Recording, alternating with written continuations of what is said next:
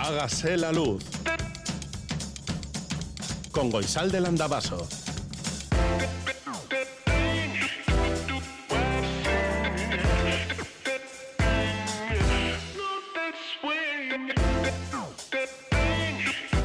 Kaixo egunon guztioi goizeko zazpiak eta lau minutu dira Radio Euskadien zaude, urte berrión. Hace unas horas ha comenzado el año del dragón de madera, que no sé si será bueno o no. Eh, bueno, el dragón es casi invencible, así que pensemos que será un buen año para gran parte del mundo o para todo el mundo. En fin, que alguien nos explique si esto es bueno o esto es malo porque claro, nos pueden decir que nos lo pueden explicar cuando acabe el año, pero es que, ah, claro, eso, eso no vale, hay que explicarlo antes. Bueno, si alguien lo sabe, que nos escriba al 688-840-840 con el 0034. Si escribes desde Iparralde, este es el WhatsApp de Radio Euskadi, también nos puede dejar un mensaje en hagaselaluz.it.eus, que es nuestro email, y aquí a Sier Irizar, Aitor Arrizabalaga eh, y Kera Aranaz y Goizal del Andabaso lo agradeceremos porque la verdad no sabemos a qué atenernos con esto del dragón de madera.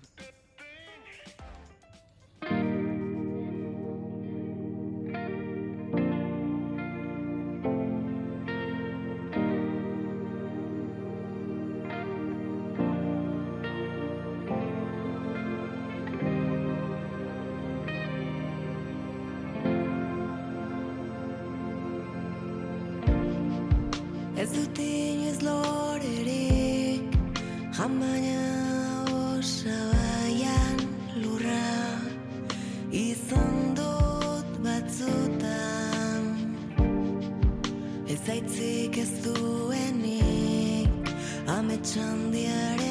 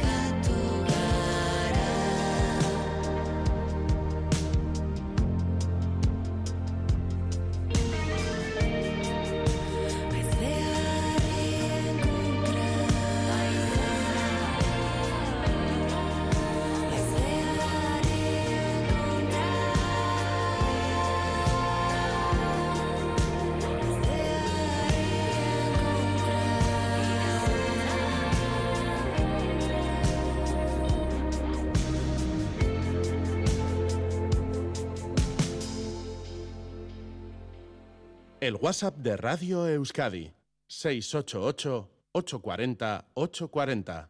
Hágase la luz. Hágase la luz.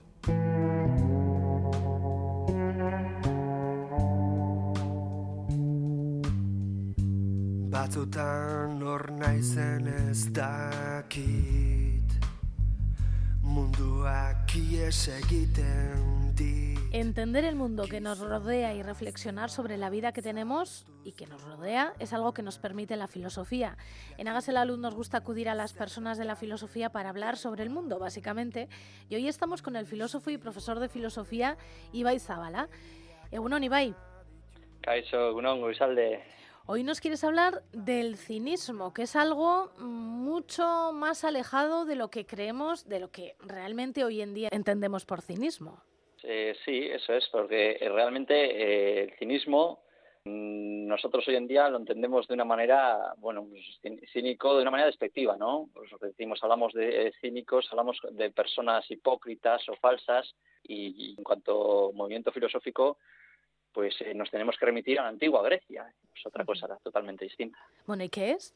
El cinismo es, es una corriente filosófica que lo que pretende es simplificar la vida. Ellos entienden que, que lo que hemos hecho en nuestra vida es complicarnos demasiado con demasiadas cuestiones culturales, convencionales, en un montón de cosas que, que lo que hacemos es eh, buscar objetivos, por ejemplo, y, y postergamos nuestra felicidad conforme a esos objetivos.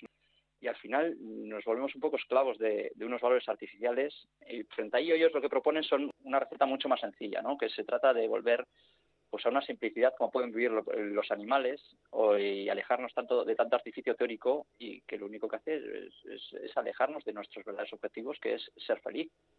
¿Y, y por qué se les llamaba cínicos?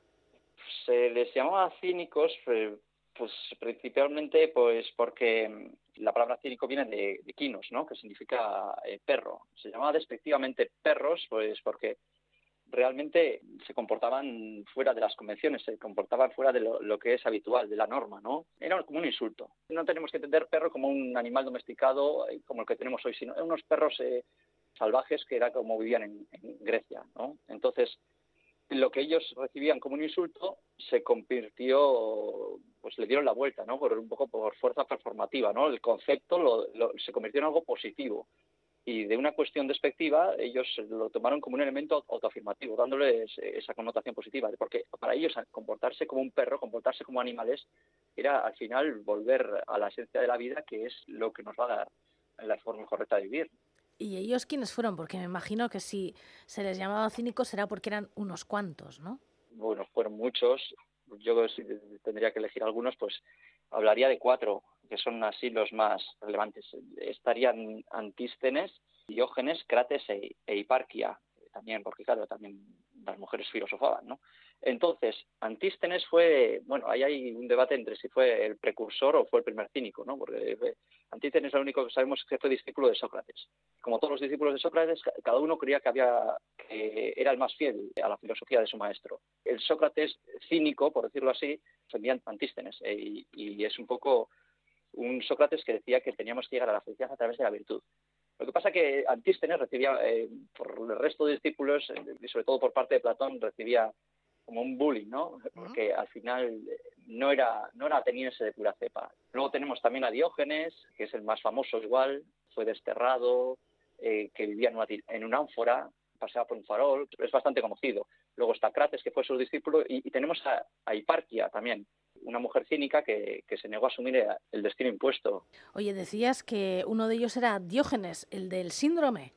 Eso es, sí. Eh, Diógenes, el, síndrome- el mal llamado síndrome de Diógenes, ¿no? Porque al final, si no me equivoco, el síndrome hace referencia a gente que se apropia de cosas y tiene, le gusta acumular.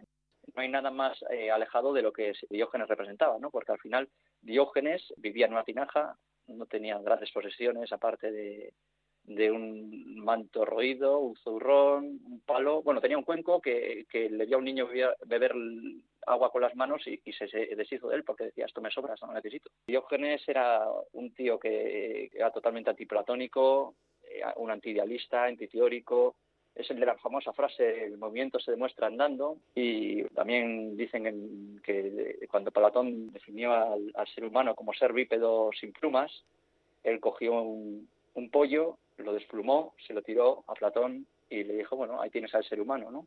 También dicen que se encontró con Alejandro Magno, bueno, se encontró, dicen que Alejandro Magno fue, fue a verle en una ocasión, por la fama que le precedía, dice, me voy a acercar donde este hombre tan sabio, Y entonces eh, se encontró con Diógenes tomando el sol y este eh, Alejandro le propuso, di- dijo, bueno, yo soy Alejandro, yo, soy todo, yo tengo mucho poder, dice, pídeme cualquier cosa que te la- yo, te la, yo te la daré. Y entonces que Diógenes le contestó que lo único que quería es que se mueva y que no le quitara el sol. ¿no?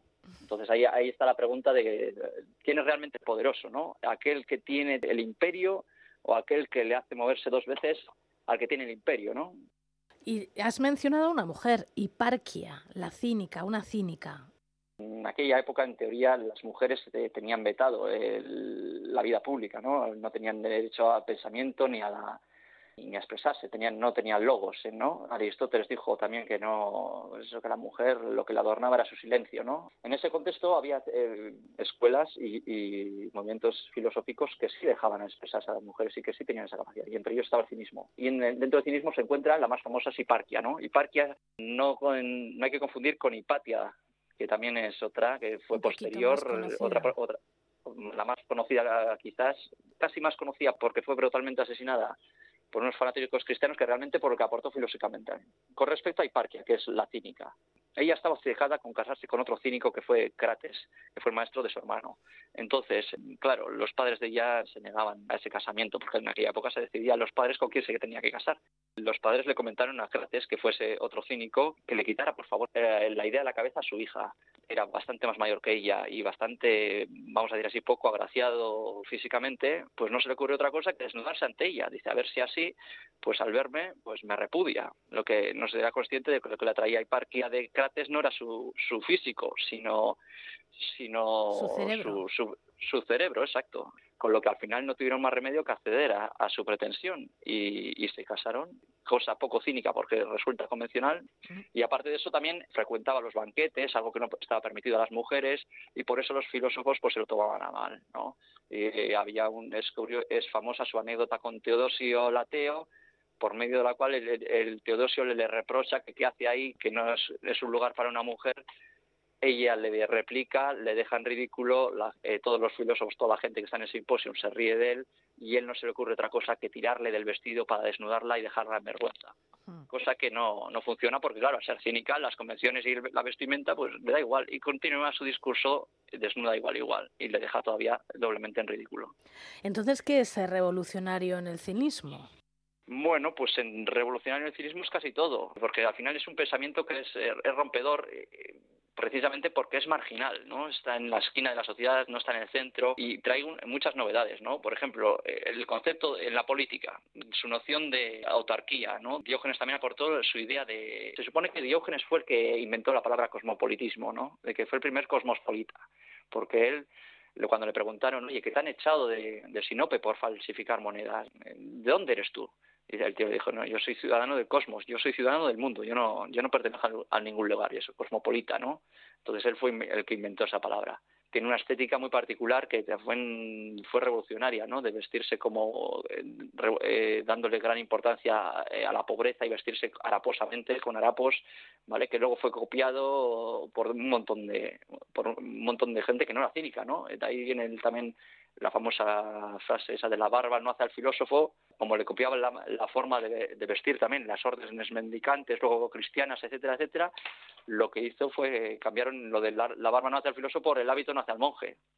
Y con respecto a la sexualidad fue una auténtica revolución, pues que podría ser nuestra noción de, se- de sexualidad más actual, más moderna de sexualidad, es- es- está a la par de la suya, ¿no? Porque ellos, por ejemplo, eh, criticaban el matrimonio como una transacción comercial y decían que, por ejemplo, eh, era una convención, era algo que no que no tiene ningún sentido, o que enamorarse era algo negativo, porque al final nos llevaba a un desequilibrio emocional las prácticas sexuales, y en esto sí que eran revolucionarios, ellos hablan de prácticas sexuales eh, fuera de las normas sociales. Y así, por ejemplo, invitaban a las esposas a abandonar a sus maridos y realmente eh, liarse con quien realmente quisieran. Y invitaban a, hacer relaciones poligámicas o propias del mismo sexo sin ningún tipo de tapujos, ¿no?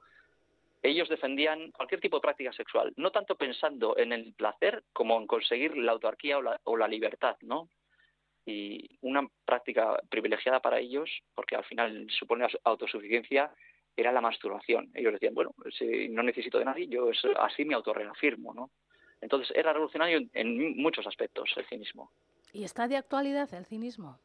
Yo creo que sí, o sea, el cinismo es, es un movimiento que ha sido vilipendiado durante siglos y siglos mm, por el cristianismo, hemos han perdido muchísimas obras, nos han llegado solo anécdotas a través de, de Diógenes Laercio sobre todo, y pero bueno, cuando se ha recuperado se le ha dado otra vez ese valor positivo que tenía. Nietzsche, muchas veces el pensamiento de Nietzsche se basa en el cinismo, no, no, no aporta tan- no es tan novedoso como, como mucha gente cree, ¿no? Eh, al final ese pensamiento eh, contracultural o subversivo ha sido empleado en muchos movimientos, ya sea punk, feminismo, incluso en el propio origen de las criptomonedas, ¿no? O la noción de anticapitalista de decrecimiento, ¿no? De volver a eh, reducir nuestro nivel productivo, nuestro nivel de consumo, ¿no? Es un movimiento pues, que para suele resultar atractivo, sobre todo para a los alumnos y alumnas eh, les encanta porque al final son gente que va en contra de, las normas sociales y eso a esas edades es lo que gusta, ¿no? Y sobre todo les gusta porque son pensamiento es un pensamiento que, que se aleja de los discursos filosóficos y que se basa más en la, en la anécdota, en el cuscuseo, en, el, en lo que le pasa a uno en la vida, en esas pequeñas cosas, que a partir de ahí es la- hay que sacar lecturas, que no lo que viene detrás de, esa- de esas anécdotas. Iba, y si alguna persona que nos está escuchando le interesara, eh, no sé, leer algo sobre los cínicos, hay libros, supongo que se han escrito libros sobre los cínicos, ¿no? Sí, sobre los cínicos hay, hay un montón de libros. Igual quizás, te voy a decir eh, tres. El primero sería, hay un autor que es muy bueno de- divulgando la filosofía y que la hace muy amena y muy divertida, que ha escrito libros como Los filorretos, eh, sobre los filorretos, la gastrosofía o Afiles en TikTok, que se llama Eduardo Infante, y habla también sobre los cínicos en un libro muy divertido que es eh, No me tapes el sol, y es, es muy introductorio y muy ameno. Yo creo que ese, para un primer acercamiento, está muy bien. Luego hay hay un- uno que se llama La secta del perro, que es de Carlos García Gual, donde nos propone diferentes antologías de textos basadas sobre todo en, otro historiador, que es el que es el Jorge Javier de, la época clásica, que es el Diógenes Laercio, que eh, nos cuenta un poco la vida de los filósofos. Y luego, un poco más exhaustivo, con una introducción muy buena y que nos explica muy bien lo que es el cinismo, es el libro de Eduardo Pajón Leira, Los filósofos cínicos, antología de textos. Y bueno, esos tres serían mis recomendaciones. Los apuntamos, ¿eh? Los apuntamos los tres. No me tapes el sol de Eduardo Infante, La secta del perro de Carlos García Agual y Los filósofos cínicos, antología de textos de Eduardo Pajón Leira. Bueno, pues apuntado para conocer un poco mejor a los cínicos. Ibai Zabala, es que ricasco benetan. Vale, Suri Goizalde.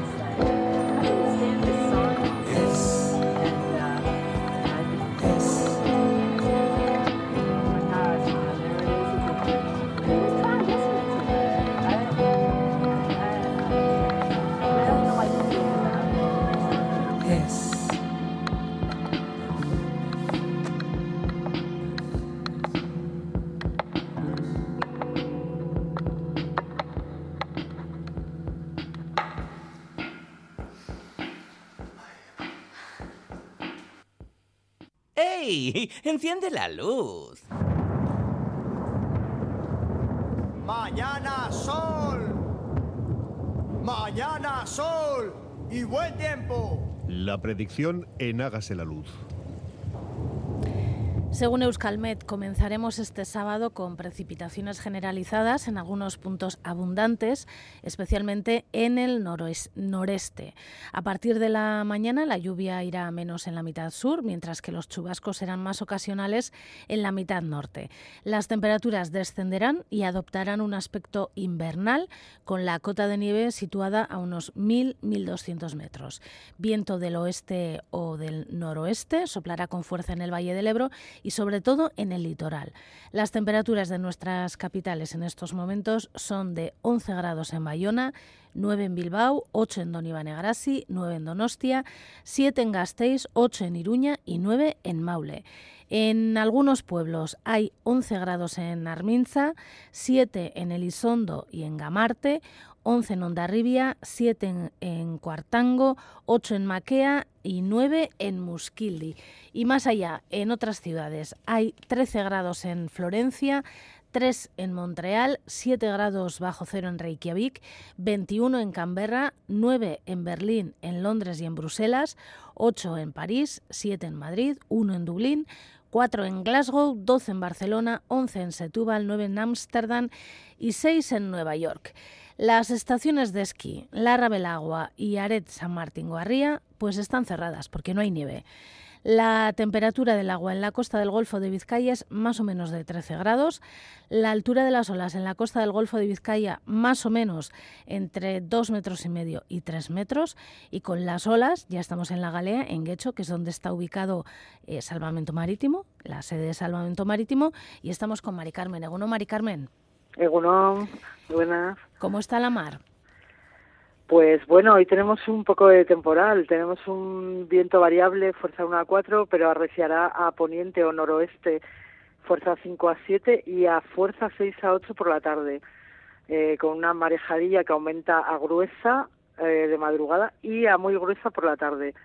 Mar de fondo del noroeste de 1 a 2 metros, que disminuirá por la tarde, y aguaceros con posibilidad de tormenta y visibilidad temporalmente regular o mala. En cuanto a las mareas, las pleamares, hemos tenido una a las 0435 de 4,5 metros y tendremos la siguiente a las 17.04 de 4,31 metros y las bajamares a las 10.47 de 0,33 metros y a las 23.02 de 0,44 metros.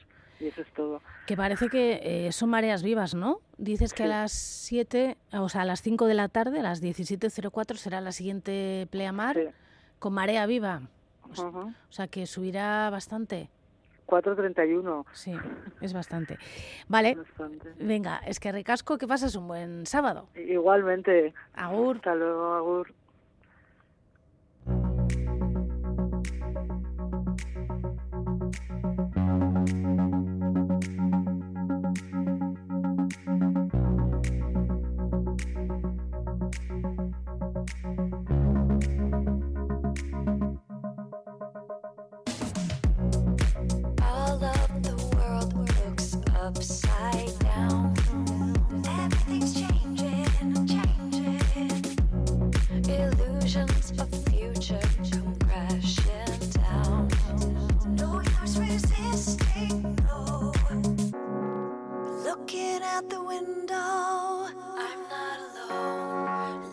Nekazari gabeko barazkiak, esta es la pregunta que se hace Marcelo Tamendi en su columna de Berría de hoy y escribe Azkar ahaztu zaigu gutako askoren birraitona birramonak baserritarrak zirela. Gero eta baserritar gutxiago daude, dedikazioa handia eta gogorra eskatzen duelako, alegina irabazia bikotea oso desorekatuta daukatelako eta produktuaren katean katebegirik aulena delako. Y es que llevamos varios días con protestas de las gentes del sector primario denunciando su situación y condiciones laborales, tanto en Euskal Herria como fuera de Euskal Herria. En la portada del Correo Igara, las fotografías principales de hoy son para varios momentos de ayer, cuando los tractores llegaron al centro de Bilbao. Y en el diario de Navarra no se ven los tractores, pero sí las gentes de la agricultura reunidas en torno a los portavoces que les están hablando. Y dice el titular, los agricultores se dan una tregua tras lograr compromisos del gobierno foral. Y sobre las gentes de la agricultura, escribe en Berría Oscar Epelde desde África. Es un reportaje que ha titulado Nekazari Chiquien Sare Andía y explica que unas 1.500 personas del mundo de la agricultura se han reunido durante cuatro días en Tanzania para hablar sobre cómo hacer frente a un sector esencial en África también, o sobre todo, y, qué medidas tomar. Eh, hay más temas. ¿eh? En France Bleu, una noticia que hace referencia al Hotel du Palais de Biarritz. Eh, dice el titular, un nuevo chef para el Hotel du Palais. El nuevo chef, tras la destitución del anterior, que recordarás por el escándalo tras las vejaciones a uno de los trabajadores, que salió en cantidad de diarios, bueno, pues el nuevo chef será Christoph Scheller y se incorporará, según esta noticia, el próximo 4 de marzo.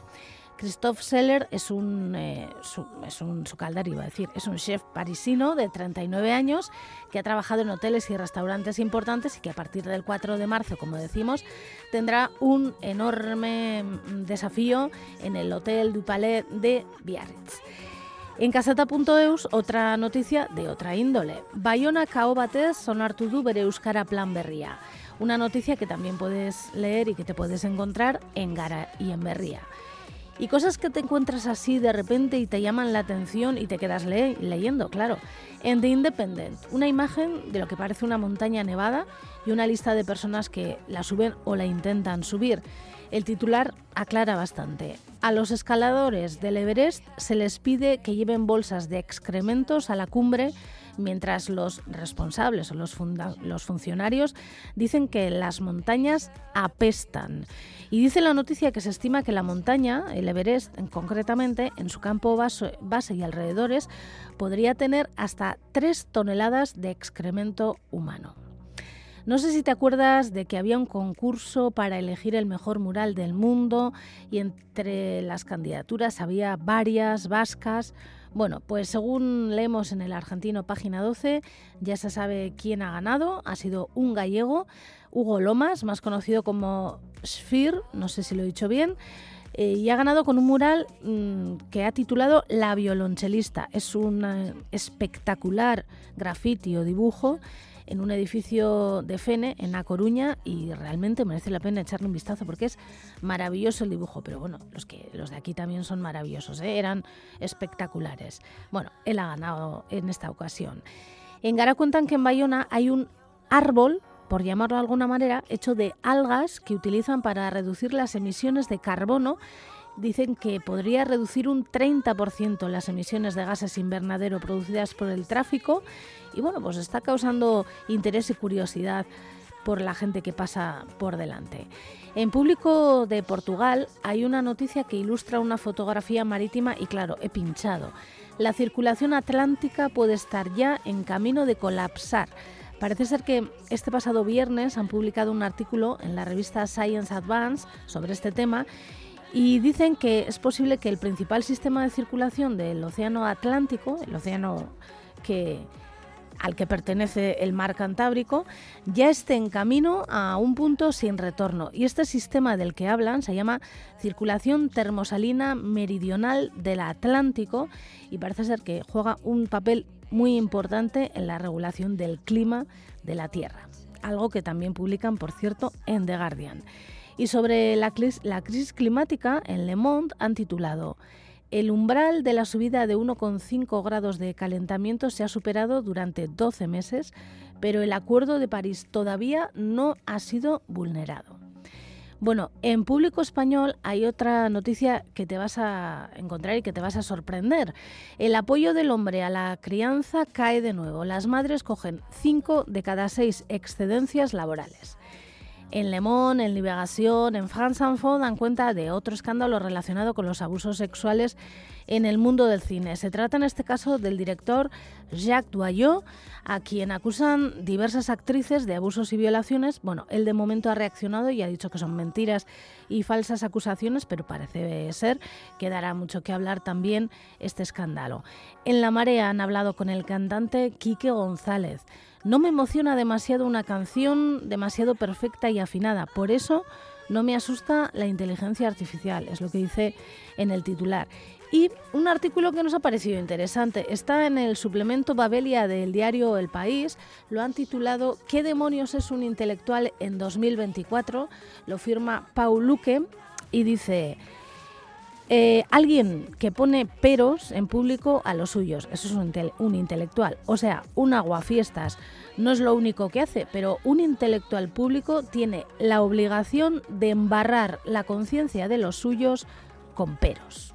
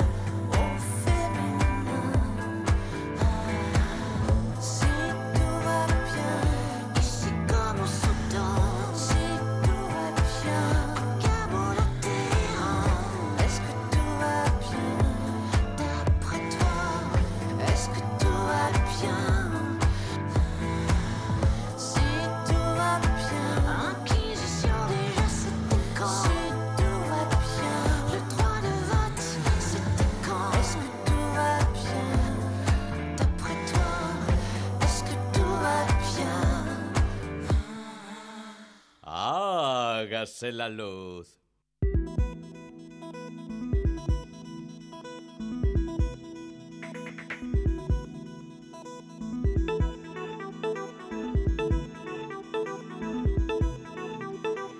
Se estima que unos 9.000 delfines mueren al año en el Golfo de Vizcaya por accidentes con equipos de pesca.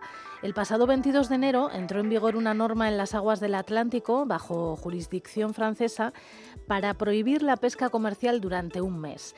El Consejo Internacional para la Explotación del Mar ha pedido en muchas ocasiones pausas invernales para proteger a los delfines y a los cetáceos en general. Y de protección de delfines queremos hablar con la investigadora en tecnologías pesqueras sostenibles de ASTI, Elsa Cuende, que ya está con nosotras.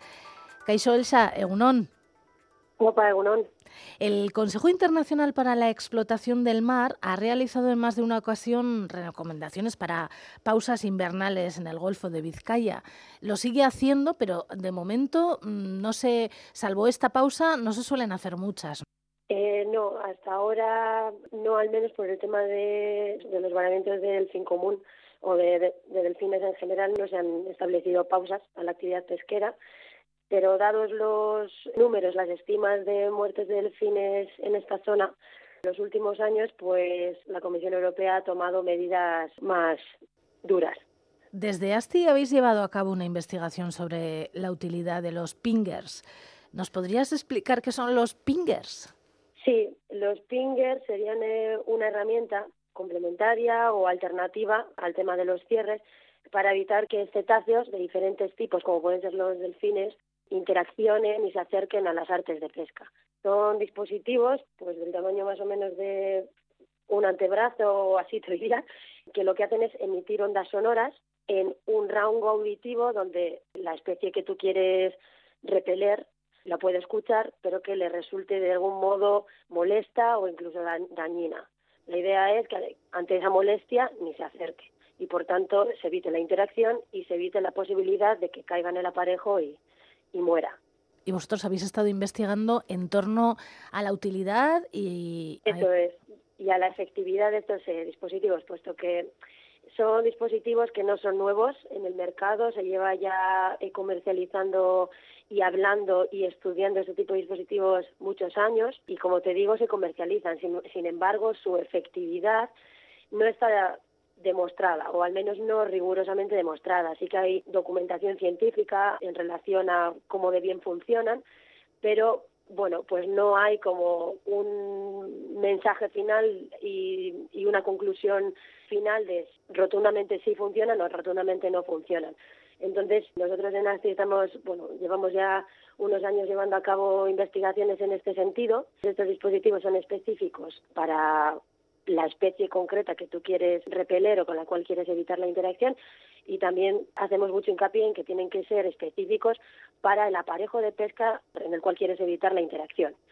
Entonces, puesto que las regulaciones y lo que se ha visto como aparejos de pesca con mayor interacción con estos animales, entre ellos están eh, las redes de arrastre, además de otras, nuestra investigación se enfocó eh, directamente en, estas artes.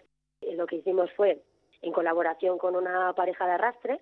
Una pareja significa que es dos barcos sí. eh, que operan conjuntamente y lo que hacen es arrastrar una misma red. O sea, entre los dos arrastrar una red de fondo. Y entonces, aprovechando esa operativa, lo que hicimos fue comparar lances, o sea, operaciones de pesca en los cuales ellos ponían estos pingers en la red y compararlos con otros lances que iban sin el pinger, sin este dispositivo. Entonces, alternadamente se llevan a cabo estos lances y con suficientes datos, cuando esto lo haces en un periodo de tiempo lo suficientemente extenso, puedes hacer una comparación robusta o lo más robusta posible del efecto que puedan tener. Esto además, en el caso de la investigación nuestra, lo que hicimos fue monitorizarlo con cámaras a bordo. Por tanto, viendo las cámaras, lo que podíamos hacer era garantizar que en X lances sí ha habido una interacción o ha habido una captura accidental de delfín o no la ha habido. ¿La investigación ya está publicada en una revista científica? En este caso, claro, lo que nosotros hicimos fue probar concretamente un dispositivo, una marca comercial que está disponible en el mercado y que de hecho sabemos que utilizan muchos barcos, porque ya hay algunas legislaciones regionales que obligan a utilizar dispositivos. No especifican cuáles. ¿Qué ocurre? Que como te digo, todo es dependiente de qué especie quieres, cuál es tu especie objetivo, cuál es el arte de pesca objetivo también. Entonces, las pruebas que se tienen que hacer científicas se deberían hacer pues para los diferentes dispositivos, para las diferentes especies y para las diferentes eh, artes de pesca. Entonces, lo que quiero decir con esto es que esta fue una investigación que ya publicamos, como tú, tú bien dices, pero seguimos trabajando en ello. Nos decías que estos pingers se deberían colocar en las redes. Eso es, es así como, como funcionan. O sea, son, lo que te digo, son de pequeño tamaño. Los hay de diferentes tipos, los hay que tienes que cargar la batería, los hay que tienen batería de, bueno, pues eso, de varios meses y, de, y cuando termina la batería pues se desechan y se compran otros. Y todos ellos, no importa cuál es la, de qué tipo sean, se, se ponen en la red. Eh, entonces, eh, pues dependiendo de si en este caso si son redes de arrastre, bueno, pues lo que se, lo que hacíamos era ponerlos en los cables que tiran del, del saco de la red, de, justo cerca de lo que sería la boca de la red, se ponían uno en cada extremo. ¿Y esto serviría para que esas pausas invernales no hubiera que hacer?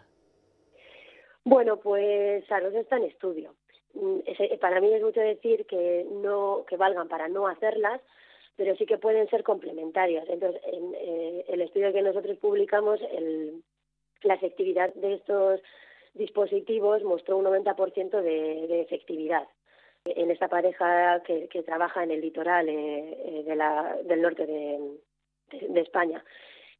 Sin embargo, bueno, pues habría que probarlo si esta problemática es eh, mayor en la costa de Francia y es donde se están estableciendo ahora estos cierres eh, temporales, pues habría que probarlos allí también, puesto que allí la abundancia de delfines parece ser mayor, puesto que las capturas, o por lo menos el, número de individuos que llega varado a la, a la costa francesa con marcas de, de haber interaccionado con, con artes de pesca es mayor. Ya. Entonces, yo desde mi punto de vista científico lo que diría es estas pruebas a, a sabiendas de que han tenido una gran efectividad aquí, pues tienen visos de que puedan funcionar allí también, pero bueno, habría que probarlo. Habría que probarlo. ¿No habéis Eso es. recibido ningún tipo de demanda en este aspecto? Eh, no, ah, no, al final eh, también somos nosotros un poco donde vemos que hay pues necesidad y, y tratamos de, de conseguir la forma de llevar a cabo estas pruebas, porque al final lo que te digo son dispositivos que ya están implementados en algunas eh, legislaciones. Existen otro tipo de dispositivos, por ejemplo, que en vez de estar en una en un modo de emisión continua de este sonido que debe de ser molesto para el oído del delfín, lo que hace es estar en una especie de modo escucha, no está emitiendo todo el rato, entonces lo que hace es disminuir el ruido que se genera en el fondo marino y cuando detecta que hay ondas sonoras que emite el delfín, porque el delfín al final es como se, se comunica, ¿no? Lo que se, se llama ecolocalización, que son las ondas que ellos emiten para, para comunicarse. Cuando el pinger detecta esas ondas, entonces se activa y empieza a emitir estas otras ondas que son molestas para el delfín. Entonces, bueno, pues ya te digo, como es, es, es un campo que, que se ha estudiado mucho, pero en el que todavía hay mucha pues mucha cancha. Todavía hay muchas cosas que son desconocidas. Eh, cada vez hay más eh, desarrollos tecnológicos que tratan de mejorar eh, esta situación. Y bueno pues eh, ahí está el papel de los científicos en este caso pues o bien para testear eh, tecnologías que ya que ya están en el mercado para mejorarlas para para hacer recomendaciones acerca de, de su funcionamiento de cómo de bien funcionan etcétera Decías que estos pingers están implementados en algunas legislaciones, en las europeas están implementados.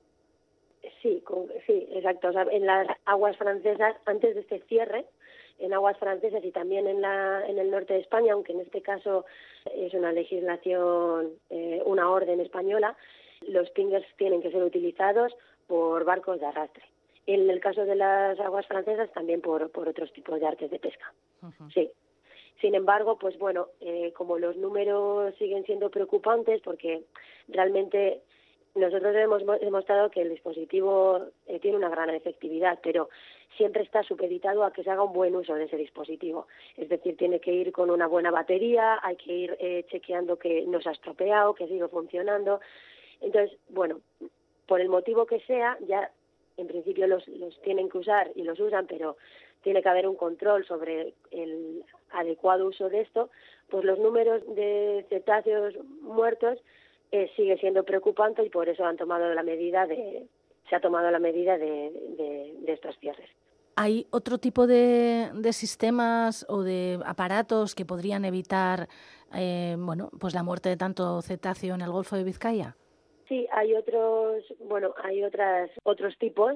Existen, por ejemplo, los eh, dispositivos, se llaman dispositivos de exclusión de cetáceos.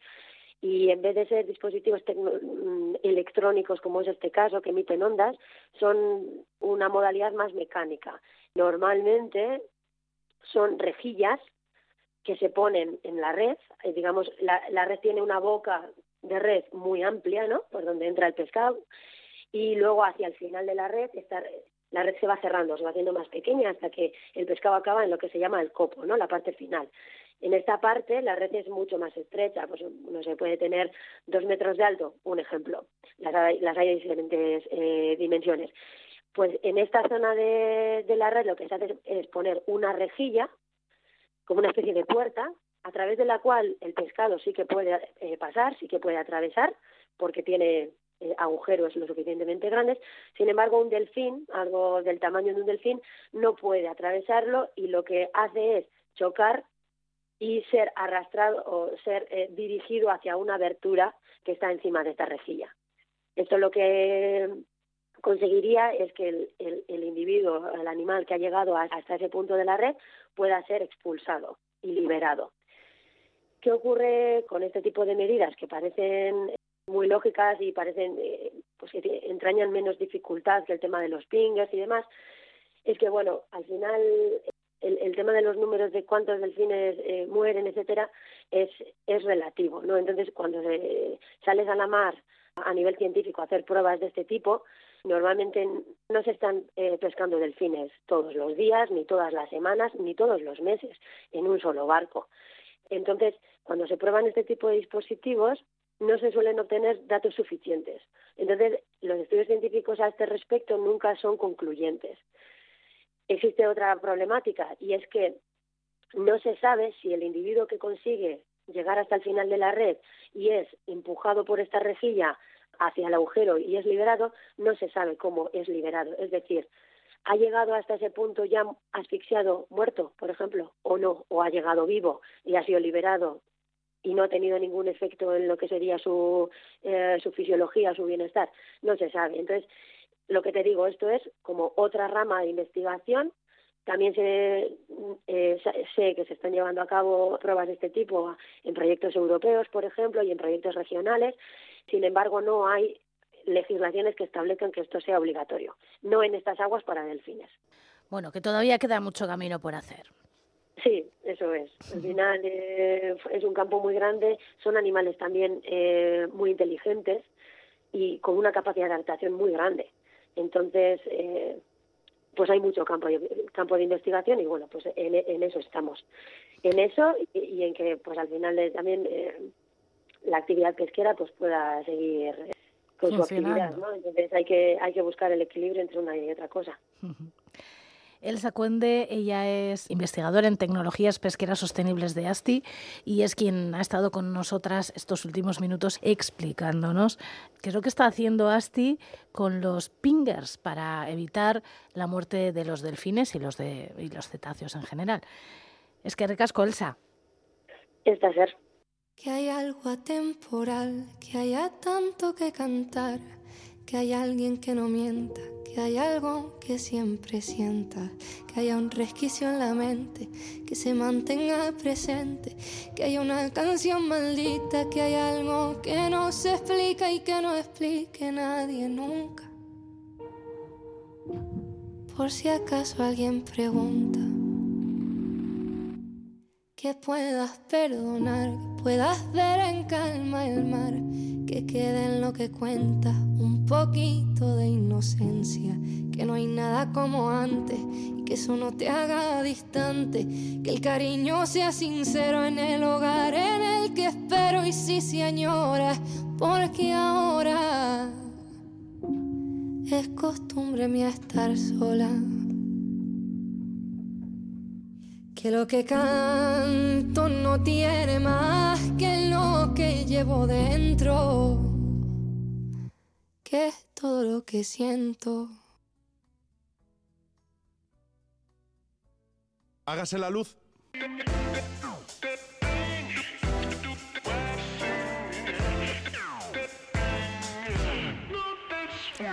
Cuatro minutos para las ocho de la mañana. A esa hora llegará Lier Puente. Él será quien tome las riendas de la información en directo aquí en Radio Euskadi desde el Estudio 1. Nosotras volveremos mañana a eso de las 7 y 5 de la mañana. Así que es que ricasco a ser Iriarte, que le he cambiado el apellido. Así que bastarretik ibili eta zaindu maite duzun hori. Agur.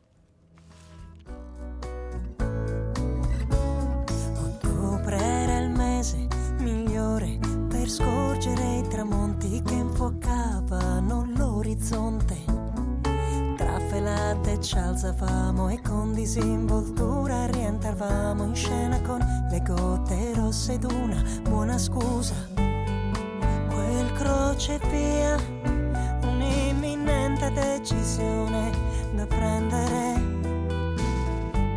Piuttosto che il limbo avrei scelto l'inferno, fosse stato il prezzo della luce.